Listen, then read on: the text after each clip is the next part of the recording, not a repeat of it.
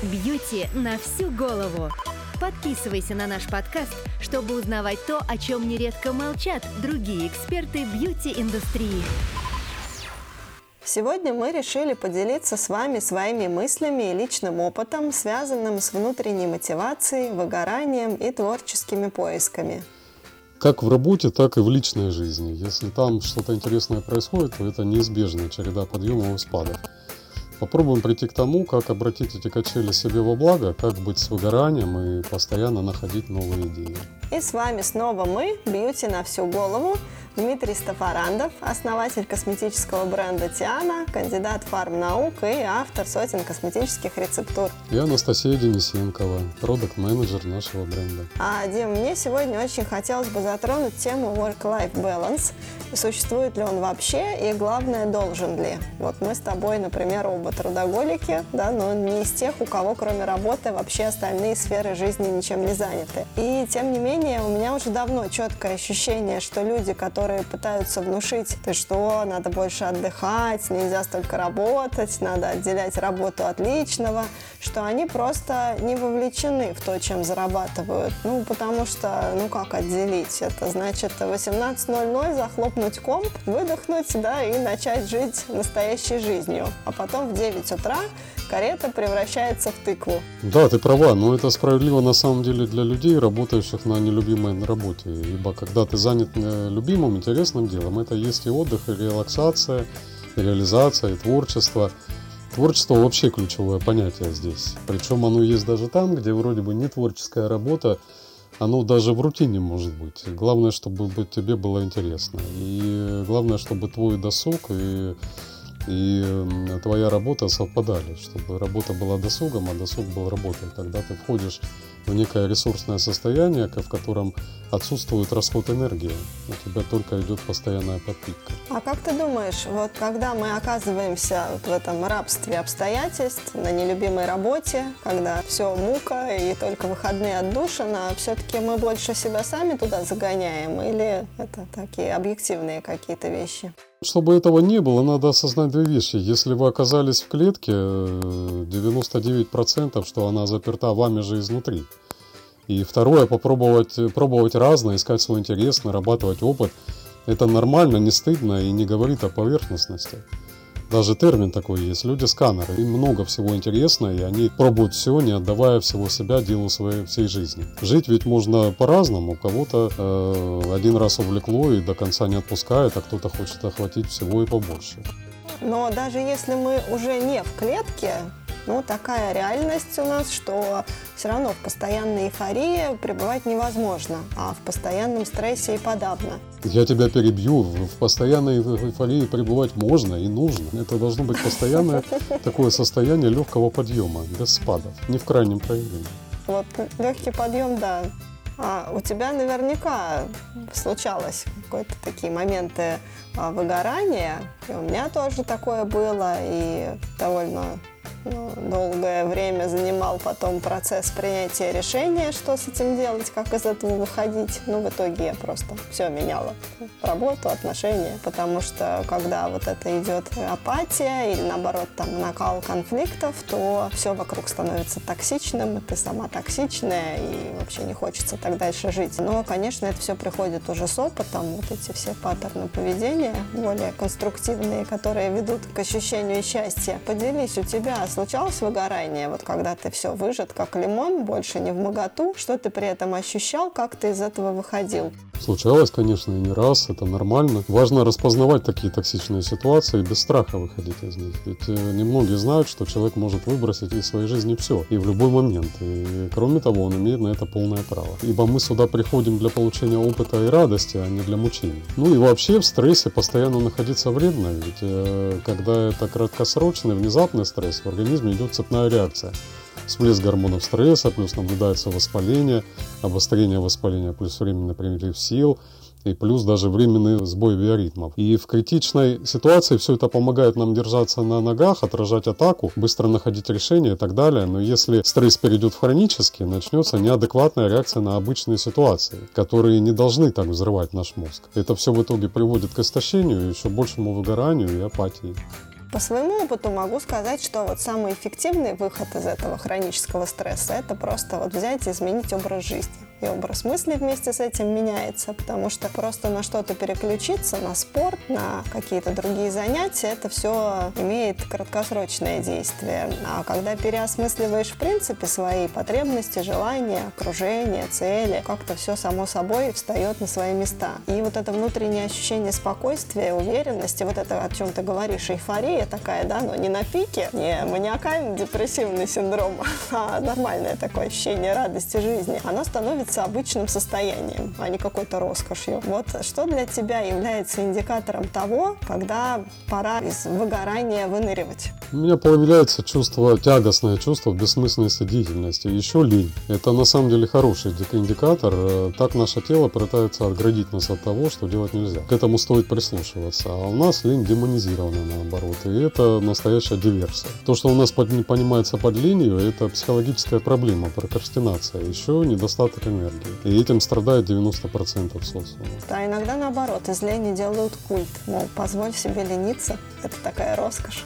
Тут главное не обманываться насчет того, о чем эта лень сигнализирует.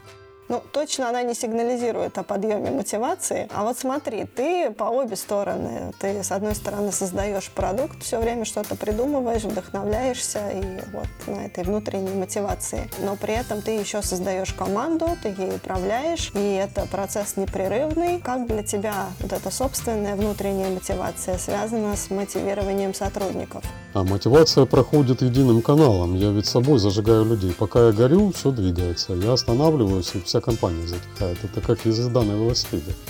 Это естественный процесс. Компания – это детище и одновременно энергетический конструкт, находящийся со мной на постоянном контакте и в постоянном подключении. И у нас это очень ярко видно по, по рекрутингу. Приходит человек, вошел в резонанс, остался и трудится. Не вошел, компания его выдавит, э, вне сомнений. Причем это будет его решение, ему просто некомфортно становится. Иногда люди этого не понимают и просто придумывают причины своего ухода для собственного психологического комфорта. Ну, потому что, да, нужно какое-то себе объяснение понятное. Да, себе, себе человек не может себе позволить признать, что он где-то не прав или что-то сделал неверно. Проще придумать, что вокруг враги, и нужно сконсолидироваться перед лицом врага и, и бороться. Вообще бороться вредно, неконструктивно. Бороться не вредно, бороться критически опасно, потому что в этой борьбе ты всегда побеждаешь себя. Угу. Я очень сильно верю, например, что ключ к тому, чтобы иметь любимое занятие, любимую работу, это вот как раз внутренняя мотивация, потому что за этим стоит какое-то ощущение, что то, что ты делаешь, имеет некий такой глобальный смысл, и никакой даже самый шоколадный работодатель тебе вот этот кайф от работы не обеспечит, потому что он живет внутри. То есть тебе могут дать достойную компенсацию, комфортные условия, там, удобный график, но вот моторчик там в одном месте э, подключить и зажечь огонек в сердце, это, конечно, уже именно внутреннее состояние. И вообще, когда главным драйвером является внешняя мотивация, а она у большинства денежная, то это как-то глушит творческое начало. Как тебе кажется, вот этот момент самомотивации, он от чего больше всего зависит? От выбранного дела, от каких-то личных психологических особенностей или от чего? При, принесение пользы социуму – это красивая мотивация, но я в нее не очень верю. Она достаточно, это достаточно искусственная конструкция для того, чтобы быть правдой. Ну, тут, наверное, да. Тут главное – это не альтруизм, конечно, а желание разделить вот собственный интерес, да, и собственную радость от любимого занятия, то есть чтобы это просто не ушло в стол. Ну вот опять же интерес, вот это мощно. Если тебе интересно, время останавливается и пространство уплотняется. Поэтому важно, если строишь бизнес, то не ради денег, а исходя из того, что тебе по-настоящему интересно. И с каким-то посланием миру. А твое послание миру, прежде всего, это смотрите, как это интересно. Вот пока тебе интересно, тебе дают жизнь, чтобы наслаждаться творчеством. Остановишься, потеряешь интер... Э, интерес. Все, абонент переместился в облачное хранилище. И когда мотивируешь команду, стараешься изначально выбирать тех, кому созвучны ценности компании и твои собственные. И заряжаешь их своим видением миссии и своим интересом дела. И вперед, с интересом к творчеству, через творчество к э, личности.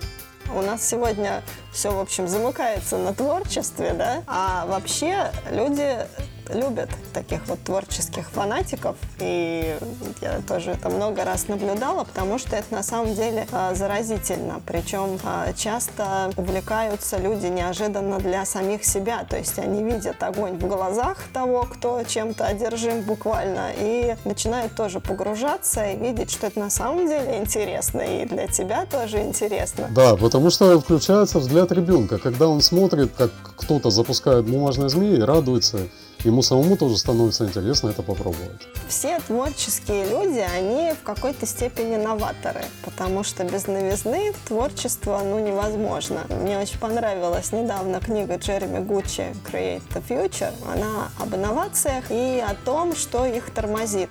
И вот э, как основной такой стоп-фактор э, он рассматривает влияние наших прошлых решений на новые решения. Вот я очень прям с этим согласна, потому что когда все идет действительно по накатанной, мы себя загоняем в какие-то тупиковые шаблоны, и там уже ничего нового придумать просто невозможно. Хотя окружающих часто новаторство пугает. Что ты об этом думаешь? Как ты этот вопрос для себя решаешь? Не только в компании, вообще по жизни. Ну вот новизна это, это краеугольный камень. Каждый день, каждую минуту мы должны получать новизну, получать впечатление и опыт и идти за новой новизной дальше. Вот это, собственно говоря, смысл и процесс жизни. Это базовый смысл существования. Даже не смысл, а способ. Прошлое решение, а что это? Это то, что было, его уже нет? Это то, что было уже с кем-то, чужой или свой опыт? Так нет же уже этого. А ты в новой новизне. Какой прошлый опыт? Ну не глупо ли? А шаблоны это вообще самое идиотское изобретение злой воли, равно как и убеждение. Новизна это открытость и отсутствие предопределенности, иначе не получишь нового опыта. На мир нужно смотреть как ребенок, как будто видишь все в первый раз. Вот открытый взгляд, это точно, и открытый ум. Open mind. Очень да. частый вопрос людям, которые что-то придумывают, производят, а где черпаете вдохновение. И, кстати, очень многие думают, что если у них этого вдохновения вот как-то нет, не свалилась муза, значит и не их судьба заниматься творчеством, да, хотя на самом деле это не так. У меня, например, такого нет списка, что вот я за вдохновением иду туда-то, сижу там, медитирую, и потом что-то рождается. Как у тебя это происходит, где, чем и как ты вдохновляешься? Нигде, ничем и никак. Это мое базовое состояние, я в нем живу. Если нет лени, все идет правильно, и творчество реализуется, э, пусть даже в бытовых делах. Взял смузи из фруктов, положил корень хрена. Это тоже творчество. А давай напоследок дадим пару советов слушателям, как не выгорать, как всегда быть в творческой форме только одно – заниматься тем, что нравится. Если ничего не нравится, это дефицит энергии. Набирайте ее. Много движений, природа, приятные эмоции, медитация, йога, цигун. И, конечно, ищите что-то свое. Я как-то в Италии познакомился с двумя пожилыми людьми, водителем автобуса и официантом. Люди на своем месте. И люди вне шаблонов. И люди вне шаблонов. И люди каждый день воспринимающие, каждый день просыпающиеся, открывающие глаза – и принимающий мир открытым, с открытым сердцем и открытым разумом, как тот же самый ребенок. Вот он, новый день.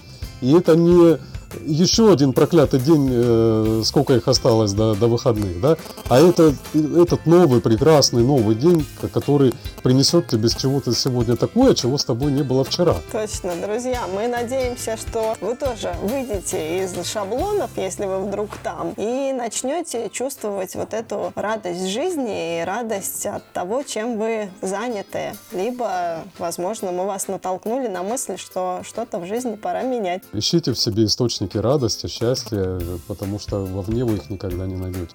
И обязательно подписывайтесь на наш подкаст, чтобы первыми узнавать о новых выпусках. Ставьте лайк, делитесь ссылкой с друзьями. Все это помогает большему числу людей узнавать от нас много полезного и интересного.